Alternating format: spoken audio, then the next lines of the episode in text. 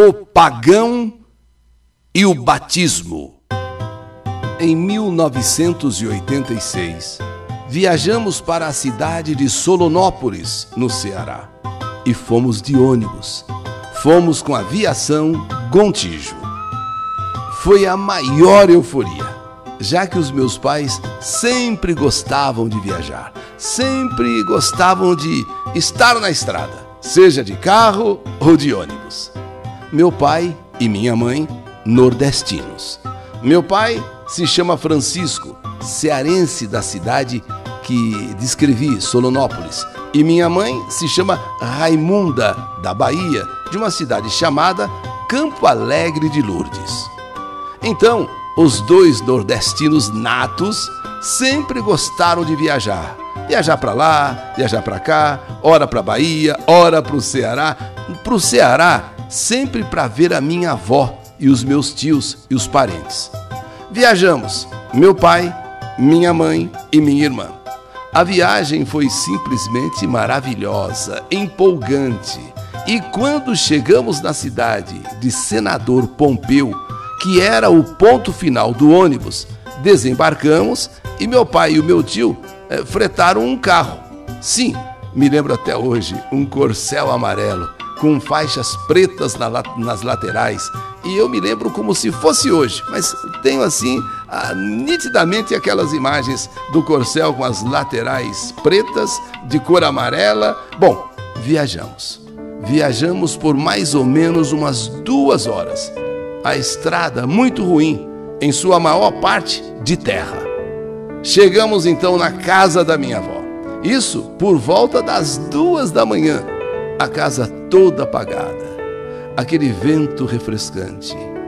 Lá na época não tinha luz e nem banheiro. Então o carro, quando parou, meu pai já disse: Filho, vai lá e chama a avó. Vai lá, faz uma surpresa, bate na porta, chama a avó. E eu, empolgado, subi correndo as escadas, né? Porque a casa era no alto, subi as escadas e chamei: Vó, Vó, acorda, vó! Acorda, vó, acorda! Alô, vó! Eu fiquei batendo na porta. Alô, vó, acorda, acorda! A minha avó acordou meio atordoada. O que está acontecendo? O que, que é? A partir daí, quando ela abriu a porta e viu quem era, foi uma farra. Meu avô também levantou, e assim o meu tio, a minha tia, foi uma festa, duas horas da manhã é hora de chegar a visita, mas foi a hora que, que, que deu, que deu para a gente chegar, duas horas da manhã. Trocamos presentes e só depois fomos dormir. No dia seguinte, quando acordamos, minha mãe e minha avó já haviam preparado o café. Tinha queijo, tapioca, café com leite.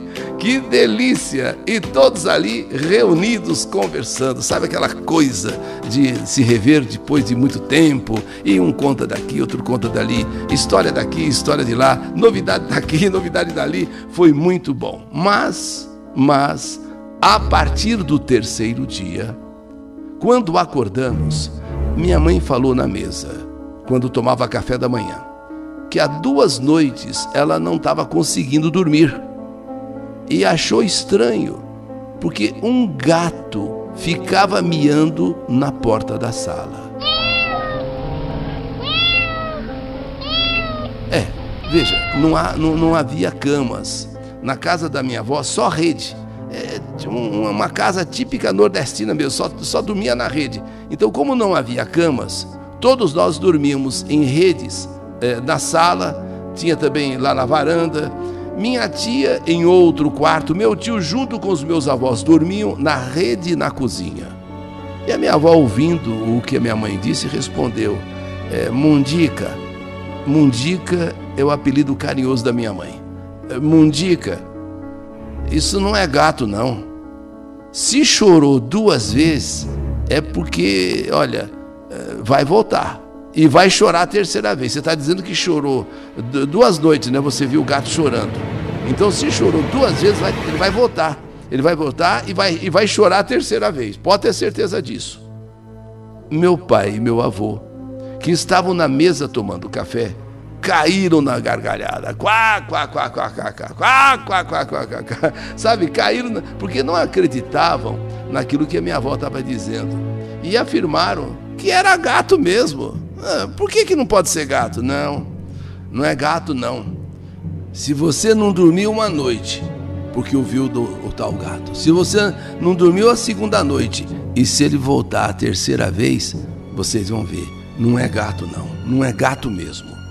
Porém, nesse mesmo dia, vieram parentes visitar eh, meus avós, veio visitar a gente, vieram, né, parentes que vieram ver a gente, né? E quando foram embora, isso por volta das 18 horas, o tempo começou a ficar estranho. Tipo aquele céu para chuva, meio esverdeado, meio cinzento. Pensaram até que ia cair uma senhora chuva, chuva forte mesmo. Mas quando foi por volta da meia-noite, todos, cada um na sua rede, foram dormir. Foi então que o gato voltou. Como disse minha avó, se a primeira vez você ouviu, se a segunda você ouviu, e se na terceira eh, você ouvir, não é gato, não. Então, de repente, nessa terceira noite, todos já estão dormindo, aquele barulho, aquele gato mas não era um miado assim normal de gato. Era um, um gato miando, mas um miado esquisito, de até arrepiar a gente. Ora parecia até bebê chorando. Para ser bem sincero, parecia muitas vezes bebê chorando. Era um gato que miava, mas um miado estranho, diferente, que parecia, em muitas horas, um bebê, um neném chorando. Minha mãe ouvindo aquele miado de gato, que mais parecia um bebê chorando, foi chamar a minha avó e falou: Você está ouvindo, Luzia? Você está ouvindo o miado do gato? Você está ouvindo? A minha avó disse: Estou sim. Isso não é gato, não, Mundica. Isso não é gato, não. Isso é criança mesmo. Sabe? Criança que morre pagã. Criança que morre sem batizado Criança que está precisando ser batizada. Isso aí não é miado de gato, não. Isso é criança chorando, é bebê chorando mesmo, é bebê que morreu, morreu pagão. A essa altura, todos acordaram, inclusive eu. Nós escutamos o choro. Agora não foi só a minha mãe, não. Não foi. Todos ouviram aquele, olha, choro de bebê ou miado de gato nós todos ficamos estarrecidos. Sabe uma coisa de noite, é, sei lá, meia-noite, uma hora, até arrepia falar, mas aquela coisa, aquele miado que parecia. Sabe, um miado assim que. Nossa, minha avó correu então nessa terceira vez. Ela falou: se, se, se ouvir a terceira vez, não é gato, não, é, é então agora ela, ela explicou que era, era bebê mesmo, era neném que morreu pagão. Então a minha avó correu pegar uma bacia de alumínio, encheu de água, e quando ela pegou a bacia de alumínio e colocou água, encheu de água, o choro aumentou. Quer dizer, aquele miado do gato parecendo um choro aumentou. Não era gato, não, era neném chorando mesmo, era bebê chorando. Aquele vento forte de repente começou. Sabe, do nada, um vento forte começa a soprar assim em toda a casa, um vento. E a minha avó, com aquela bacia de alumínio cheia d'água, começou a gritar pro meu avô: eh, Chico, eh, segura a porta, Chico, não deixa entrar não deixa entrar, porque aquele vento forte que soprava na casa forçava a porta. Sabe quando o vento força a porta e ela gritava: Chico, segura a porta, não deixa entrar, não deixa entrar.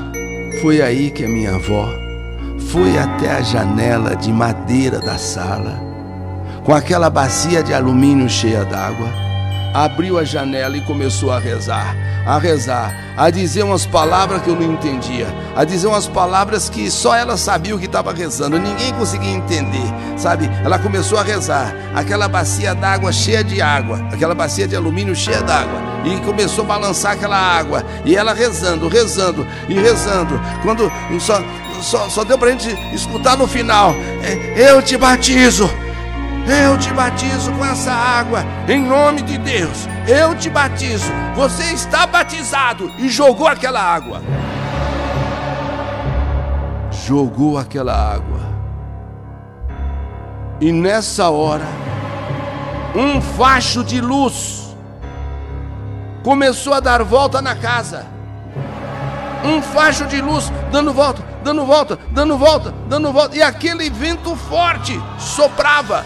Parecia até que ia destelhar, parecia até que ia derrubar a casa. E o facho de luz rodeou a casa várias vezes e de repente sum, sumiu para o céu. Em seguida, o silêncio voltou. O vento parou e o medo tomou conta de todos nós, menos da minha avó. Menos da minha avó. Ela disse: Não precisa ter medo, a criança está batizada. A criança já subiu. Não precisa ter medo. Sim, a minha avó acalmou a todos nós ela sabia resolver aquilo. Foi a única vez que vimos aquilo acontecer. E ficamos então sabendo que criança não pode morrer pagã, sem batizado. Sempre lembramos desse fato. E minha amada avó, que sabia rezar uma reza estranha, que a gente não entendia, só no final que a gente entendeu que ela falou que ela batizava aquela criança em nome de Deus e jogou a água. Ela era muito católica. Ela já não está mais entre nós. Aliás, que saudade daquela mulher. Uma mulher beata, uma mulher religiosa, uma mulher que morava naquele fim de mundo, vamos dizer assim, mas era uma mulher guerreira. E o que aconteceu e que me marcou para o resto da vida até hoje não esqueci. Eu sou prova viva do que aconteceu. Meu nome é Francisco Ronaldo. Sim, nenhum bebê, nenhuma criança. Eu descobri ali, naquele passeio que fizemos, lá para o Ceará, lá para a cidade de Solanolópolis. Aprendi com a minha avó de que toda criança que morre pagã fica vagando, vagando para lá e para cá, à espera de que um dia uma pessoa, assim, a exemplo da minha avó, a abençoe. Como a minha avó não só abençoou, como a batizou. Esta é a minha história, história que a vida escreveu que saudade de você! O pagão e o batismo. História do canal YouTube Eli Correia Oficial.